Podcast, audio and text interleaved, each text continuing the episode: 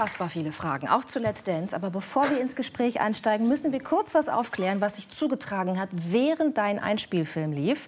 Da hat sich nämlich folgende Szene zugetragen. Ewald Ahrens hat zum ersten Mal in seinem Leben seine Fliege abgenommen, die er immer trägt, in, unter der Dusche offenbar auch, und hat sie Giovanni Di Lorenzo geschenkt.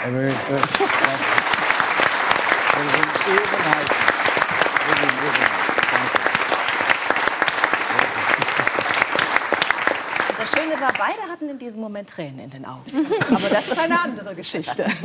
Wir kommen jetzt zu, zu dir, Matthias. Und zu dem, was wir da gerade gesehen haben, Let's Dance. Äh, letztes Jahr hast du mitgetanzt. Ist daraus eine neue Leidenschaft geworden? Also tanzt du noch immer? Oh, in, in der Disco vielleicht noch. Ähm, aber tatsächlich, ähm, es hat mir trotzdem sehr, sehr viel Spaß gemacht. Ähm, ich hätte nie gedacht, dass ich da äh, so lange mit bei bin, ähm, immer Woche für Woche sich dann doch zu steigern. Ähm, Renate hat mir sehr, sehr viel beigebracht. Ähm, ich glaube, ein paar Grundschritte könnte ich auch noch. Aber im Großen und Ganzen habe ich immer versucht, mir die Choreo irgendwie reinzuprügeln, dass ich das, das irgendwie... ist schwer, oder? Das ist super schwer. Vor allem sind es immer nur vier Tage, die man hat. Und äh, dann ist dann am Freitag Show und äh, dann kommt es drauf an. Und wenn dann auch einer sagt, so, mein Freund, Jetzt noch 30 Sekunden, wenn die Matz vorbei ist. Wenn das rote Licht an ist, gucken 4 bis 5 Millionen zu. Du schaffst das schon. Dann, äh, ja, denkt man doch noch anders drüber nach. Aber es hat Spaß gemacht.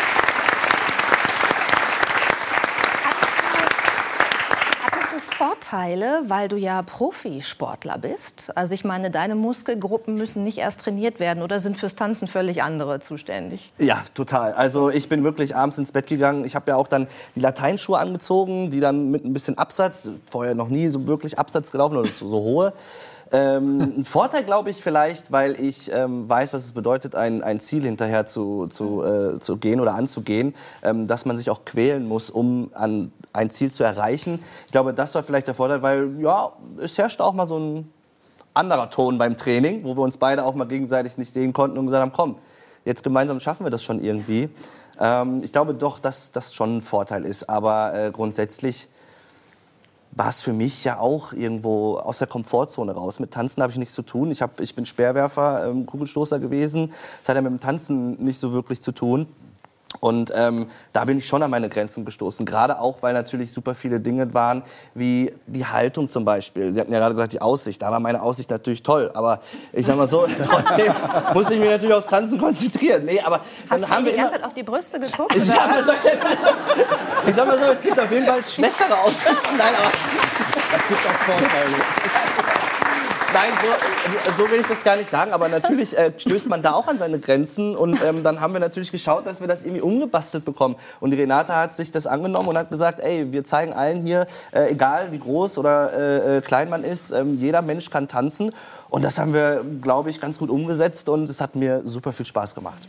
Was du ja aber auch kannst, ist deine Leistung, die du trainiert hast, mit welchen Muskelgruppen auch immer, auf den Punkt abzurufen mit ja. dieser Drucksituation umzugehen. Weil Let's Dance ist eine Sendung, die ja auch von Millionen geschaut wird. Ne? Mhm. Ähm, wie hast du dich gefühlt in diesem Moment? War das anders als bei einem, ich sag mal, Speerwerfwettkampf? Also die, die Aufregung? Ja, total. Also äh, im Stadion sind, ähm, ich, jetzt war 2008 äh, bei den meinen ersten Paralympischen Spielen waren 91.000 Menschen im Stadion. Ähm, da waren jetzt, äh, ich glaube, 1000 Menschen, die äh, vor Ort direkt sind ähm, und dann vier bis fünf Millionen äh, Zuschauer vom Fernsehen. Äh, ist natürlich schon eine, eine, ganz andere Stimmung. Vor allen Dingen, wie gesagt, wenn man aus der Komfortzone rausgeht. Und die Anfänge waren auch für mich sehr schwer, weil ich tatsächlich mich sehr oft auch am Anfang immer vertanzt habe. Und ich bin dann immer so ein Vogel, ich zeige das dann auch immer, anstatt äh, immer einfach nur weiterzumachen, oh, Schritt vergessen, egal, und weiter. Ich mache dann immer das so, oh, nein, Mist. Und dann sieht man das natürlich. Und dann, ähm, ja, bin ich da immer aufgeflogen. Aber ähm, ja, trotzdem, das äh, ist eine ganz, ganz andere Aufregung. Aber auch eine schöne Aufregung. Vor allen Dingen kommt irgendwann der Punkt, wenn man dann ja, ich sag mal, nicht mehr so nervös ist, sich irgendwie vielleicht daran gewöhnt hat, ähm, besser wird von Woche zu Woche und dann irgendwann kann man es, dann gibt der Schalter und man kann es dann auf einmal genießen. Ähm, und irgendwann habe ich auch weniger Fehler gemacht, bis gar keine mehr. Und ähm, vielleicht war das auch so ein bisschen so der Sportler, dann, wenn es darauf ankommt, da zu sein, ähm, wo dann irgendwann ähm, ja, die Luft dünn wurde, weil ich immer viele Fehler gemacht habe, habe ich dann zum Schluss hin, ich glaube, zwei vom Viertelfinale oder so, habe ich dann ja so gut wie keine Fehler mehr gemacht. Und, Matthias, ähm, hat man, wenn, weil, weil, du gerade von der Aufregung sprachst, ja. ist man aufgeregt, weil man äh, einem bewusst ist, wie viele Leute einem gerade zuschauen? Oder weil diese Jury da so streng ist?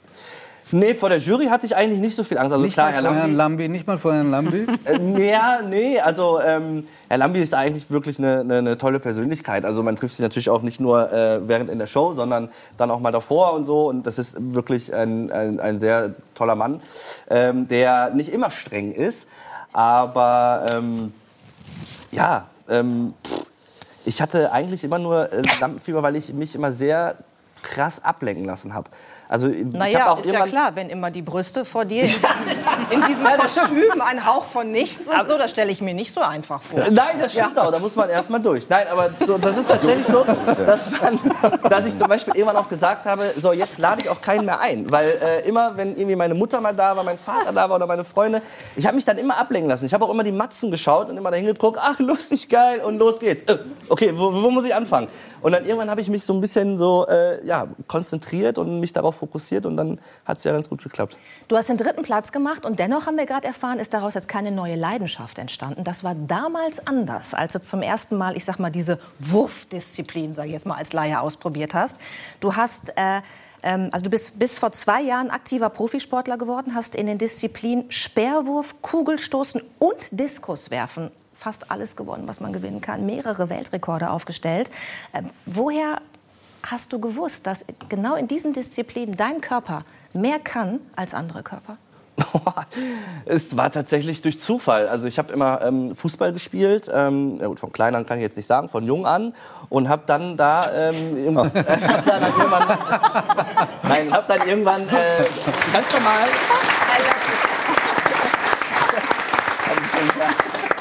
Ähm, hab da äh, halt immer mitgekickt, äh, ganz unten in der, in der Kreisliga C, glaube ich, irgendwann. Hab mal ein Kopfballtor erzielt, da war ich dann nicht mehr der Kleinste, sondern der Größere am Platz. Ich glaube, die Gegenspieler machen immer noch Straftraining. Aber ähm, ich bin dann irgendwann da entdeckt worden, tatsächlich beim Fußball. Und ähm, da wurde mir dann gesagt, hast du nicht mal Lust, ähm, irgendwie den paralympischen Sport ähm, zu machen? Und da ich eh ein sportbegeisterter Mensch bin, habe ich gesagt, ey, klar, komm, ich bin dabei. Und ähm, es hat nicht lange gedauert, dann hat er mich äh, abgeholt und da war dann so ein Probetraining ähm, bei Bayer Leverkusen. Da bin ich dann hingefahren und dann äh, war es relativ klar, ja, Leichtathletik ist es. Und bei uns, bei den Kleinwüchsigen, gibt es tatsächlich auch nur die Wurfdisziplin. Äh, also Kugelstoßen, Diskuswerfen und das Speerwerfen. Ich habe dann einen Speer in die Hand bekommen und äh, sollte dann mal einmal über den Rasen werfen. Und dann hat meine damalige Trainerin Steffi Nerius, die ja auch äh, ja, ähm, Weltmeisterin, Europameisterin und sogar Olympia-Zweite geworden ist, hat dann gesagt, okay, der Junge hat hier einen Zucken im Arm, äh, wir melden uns in einer Woche. Und tatsächlich hat sie sich dann gemeldet und ähm, ja, dann fing alles an. Und es wurde unfassbar erfolgreich. Ähm, nur eine Sache hast du nicht erreicht. Ja. Und zwar die Goldmedaille bei den Paralympischen Spielen. Ja. Peking 2008. Absolut, ja. Und es war nicht gerechtfertigt. Warum nicht? Absolut nicht. Ja, ich äh, eigentlich ja, so gerne rede ich da nicht drüber, weil dann kommt natürlich immer, oh ja, der kann nicht verlieren oder irgendwie. Aber es war tatsächlich so, dass damals das Reglement noch ein bisschen anders war. Also es gibt ja eine Klassifizierung, wo ähm, die, ähm, ich sag mal, Behinderungsarten ähm, eingeteilt werden, ob man amputiert ist, Oberschenkel, Unterschenkel, kleinwüchsig. Und ähm, da war es noch so, dass es einfach eine Mindestgröße gab und fertig. Und ähm, das war ein, ein junger Grieche, der mich damals dann geschlagen hat, mit, mit gar keiner wirklichen Technik. Paschalis Statelakos. Genau. Oder ja. so ähnlich. Ja, genau, so, so hieß Ja. er. Und, und da äh, ja, war es halt wirklich so, dass er die Kugel genommen hat und einfach irgendwie rausgeknallt hat. Und ich stand dann so, wow, krass, Weltrekord. Irgendwie, ich glaube, äh, einen halben Meter direkt verbessert. Ich war da noch äh, Weltranglisten ähm, Erster. Und, Top-Favorit. Und eigentlich Top-Favorit, ja. Und dann musste ich echt, bin ich ein bisschen ins Struggle gekommen, weil dann bist du natürlich auch so, okay, jetzt wieder Fokus, alles cool, äh, mach weiter. Und dann habe ich mich noch auf den äh, ja, zweiten Platz erkämpft. Und dann war irgendwann so, dass ähm, der äh, Grieche, der junge Grieche, älter geworden ist. Ich glaube, der war damals 16. Und jetzt ist er einfach zu groß und ähm, war Also dann er raus. ist noch gewachsen. Er ist noch gewachsen, genau. Und ähm, dann war er zu groß. Und ähm, so bin ich dann Zweiter geblieben. Er hat Gold gewonnen, weil damals das Reglement noch war. Also er kann da überhaupt nichts für. Ähm, ist natürlich schade, aber gut. Ja. Aber auch du hast ja schon einmal ähm, also den Kürzeren ziehen müssen. Das wollte ich jetzt nicht weitergehen. Weil Nö, okay. du zu groß bist. Also Genau. wie der Grieche es ja auch eigentlich war. Denn du hättest möglicherweise eine Schauspielkarriere wie Steffi eingehen können. Denn Ja. du hattest die Chance, Peter Dinklage ähm, zu dubeln, wenn ich richtig informiert bin. Wir kennen ihn aus Game of Thrones, ne? Ja. Wir sehen ihn auch gerade. Genau. Was ist da passiert? Warum hat es nicht geklappt? Ähm, ja, also als die Anfrage rankam, habe ich mich natürlich gefreut, aber es wäre nur so ein Double gewesen. Ich glaube, man hätte ja nicht mal mein Gesicht, also ich kenne mich nicht aus, wahrscheinlich mein Gesicht nicht mal gesehen. Irgendwie von hinten, von der Seite mal. Beim Double nicht. ich weiß es nicht. Aber trotzdem hätte ich sagen können, ich war dabei. Ja, Und, eben. ähm, dann war es äh, tatsächlich so, dass ich meine erste Absage bekommen habe, weil ich zu groß war. Also ich konnte das gar nicht glauben. Der ähm, Herr Dinklage ist, glaube ich, irgendwie 1,30 oder ein bisschen drüber und ich bin 1,42,5 und war damit zu groß. Okay, also die Schauspielkarriere hat nicht geklappt, aber die Sportlerkarriere hat geklappt. Und wie? Als du von den Paralympischen Spielen nach Hause gekommen bist, hat dein Dorf, dein Heimatdorf, es heißt Goxel Ja. oder Goxel? Boxe. Goxel, bei Ja. Coesfeld ist das. Genau. Ne, West, im Westfäl beim westfälischen Coesfeld. Bei Münster. Äh, ja, bei Münster, genau. Genau. Äh, Bei Osnabrück. ja, in Deutschland. Ja. Auf dem europäischen Kontinent. Ja. Die haben dir einen wunderbaren Empfang ähm, bereitet. Und diese Stelle in deinem Buch hat mich, und ich lese hier wirklich viel in Vorbereitung zu den Sendungen, zum ersten Mal zum Weinen gebracht. Beim Lesen der Vorbereitungsmaterialien zu dieser Sendung. Magst du es uns erzählen? In deinen Worten? Ja, klar, gerne. Also ich wurde, ähm, als ich aus Peking wieder zurückgekommen bin, mit der Silbermedaille von meinem äh, Vater abgeholt. Und ähm, kurz bevor wir dann im Dorf waren, hat er dann das Auto zur Seite gestellt. Und ähm, dann habe ich schon gesehen, oh Gott, was ist denn jetzt hier los? Da hing dann ein Banner. Dann kamen dann schon äh, einige Nachbarn auf mich zu. Dann war da ein, ich glaube, orange war der, ein orangener Käfer Cabrio, der dann auf war und mit einer Deutschlandflagge drauf. Und dann kamen die Nachbarn und so, so, herzlichen Glückwunsch, jetzt hast du erstmal hier einen Schnaps verdient. Dann habe ich erstmal einen Korn getrunken, zack. Dann bin ich eingestiegen und hatte meine Medaille um, hatte, eine, ich glaube, einen Deutschlandsschal um war es. Und dann bin ich, äh, wir sind ein 800 Einwohnerdorf und dann bin ich wirklich zu jedem Haus gefahren, wo Familien standen, wo Menschen standen, die mich, ja, die mir gratuliert haben, die das toll fanden, was ich da gezeigt habe, was ich gemacht habe, die stolz waren. Ich konnte das alles gar nicht glauben, weil wirklich die Leute standen da, haben ähm, mir gratuliert. Ich bin durchs ganze Dorf gefahren, habe mich bedankt, habe gesagt vielen Dank und ach krass, dass Sie das auch gesehen haben und bin dann irgendwann nach Hause gekommen und da standen dann irgendwie so ein paar hundert Leute, die mich dann in Empfang genommen haben und ähm, mit T-Shirts bedruckt und äh, ich weiß nicht, was da aufbaut, Musik und ich weiß nicht was, aber das war einfach für mich auch ein Moment, den, den kann mir keiner mehr nehmen. Und das war echt äh, heftig, als mein Opa mich dann in den Arm genommen hat. Ich habe meinen Opa noch nie weinen sehen. Der dann gesagt hat, äh, Matthias, ich bin so stolz auf dich. Und ähm, das war einfach ein, ein toller Moment, jetzt, dass man so sieht, wer da überhaupt so hinter einem steht und, und einem die Daumen drückt. Und ähm, ist einfach toll, äh, diese Gemeinschaft äh, gespürt zu haben.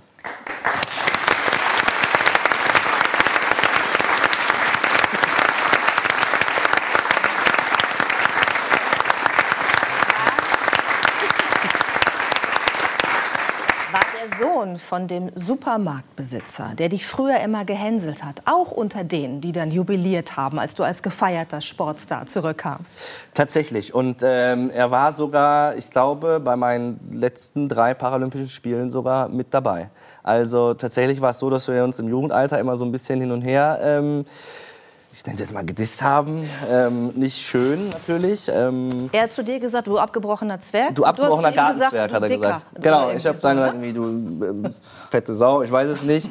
Also ich, ja, ich, ich bin ja da auch nicht auf den Mund gefallen, aber ja genau, aber Ist man ehrlich, direkt, so. Absolut, ja. Und äh, natürlich war es dann ja auch kein schöner Moment für mich. Ne? Und wahrscheinlich wusste ich nicht besser, mich zu wehren, weil man da natürlich auch an seine Behinderung wieder erinnert wird, ne? wenn man dann irgendwie so darauf reduziert wird.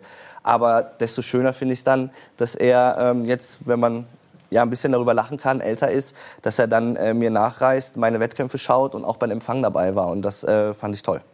Ja.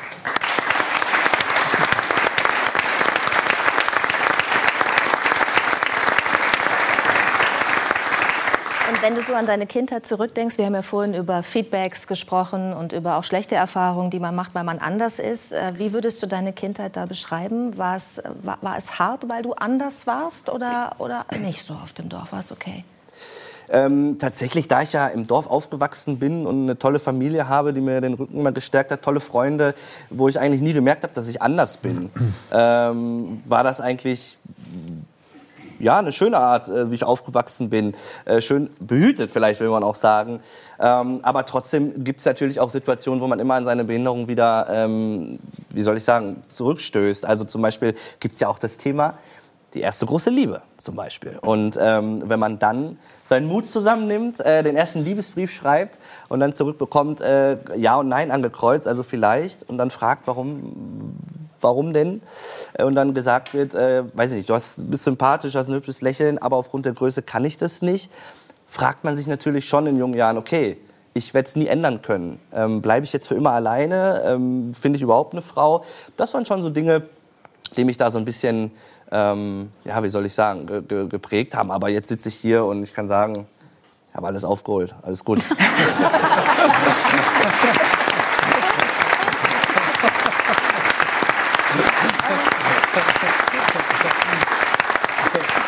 Selbst diese Frau hast du ja noch ein zweites Mal wieder getroffen in einer Diskothek.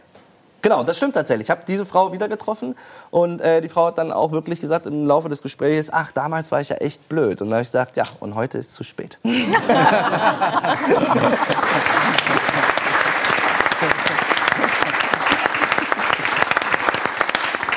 Eine Sache ist mir noch aufgefallen, also mir sind viele Sachen aufgefallen beim Lesen des Buches, ähm, aber etwas, was ich offenbar immer falsch gemacht habe. Äh, deswegen würde ich es hier gerne mal thematisieren, weil wir haben es in der Redaktion besprochen und alle sagten, ja, das hätte ich auch so gemacht. Wenn ich dich treffen würde und wir würden uns länger unterhalten, würde ich mich hinhocken. Mhm. Einfach aus Höflichkeit, damit ja. wir auf Augenhöhe sind. Und ja. du nicht so hoch guckst zu mir und ich nicht runter gucke zu dir. Und du sagst, das stört dich. Warum? Ja, absolut, weil ich finde, auf Augenhöhe zu unterhalten ist, wenn man äh, ja, so ist, wie man ist und äh, wenn man nebeneinander steht, auch wenn dann doch der Größenunterschied so ist. Ähm, ich finde, das hat immer sowas so wie so bei so einem Kleinkind, so, ach, komm mal her, du Süßer, na, wie geht's dir? Und äh, das finde ich irgendwie, das ist für mich nicht, nicht normal. Klar gibt es das auch, dass man nicht weiß, ähm, wie man sich zu verhalten hat.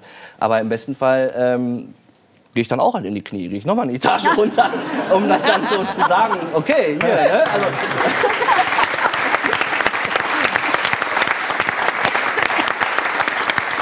also, ich finde einfach, dass das nicht zum Thema gemacht werden, werden darf, sondern dass man einfach einen ganz normalen Umgang miteinander äh, haben sollte. Mhm.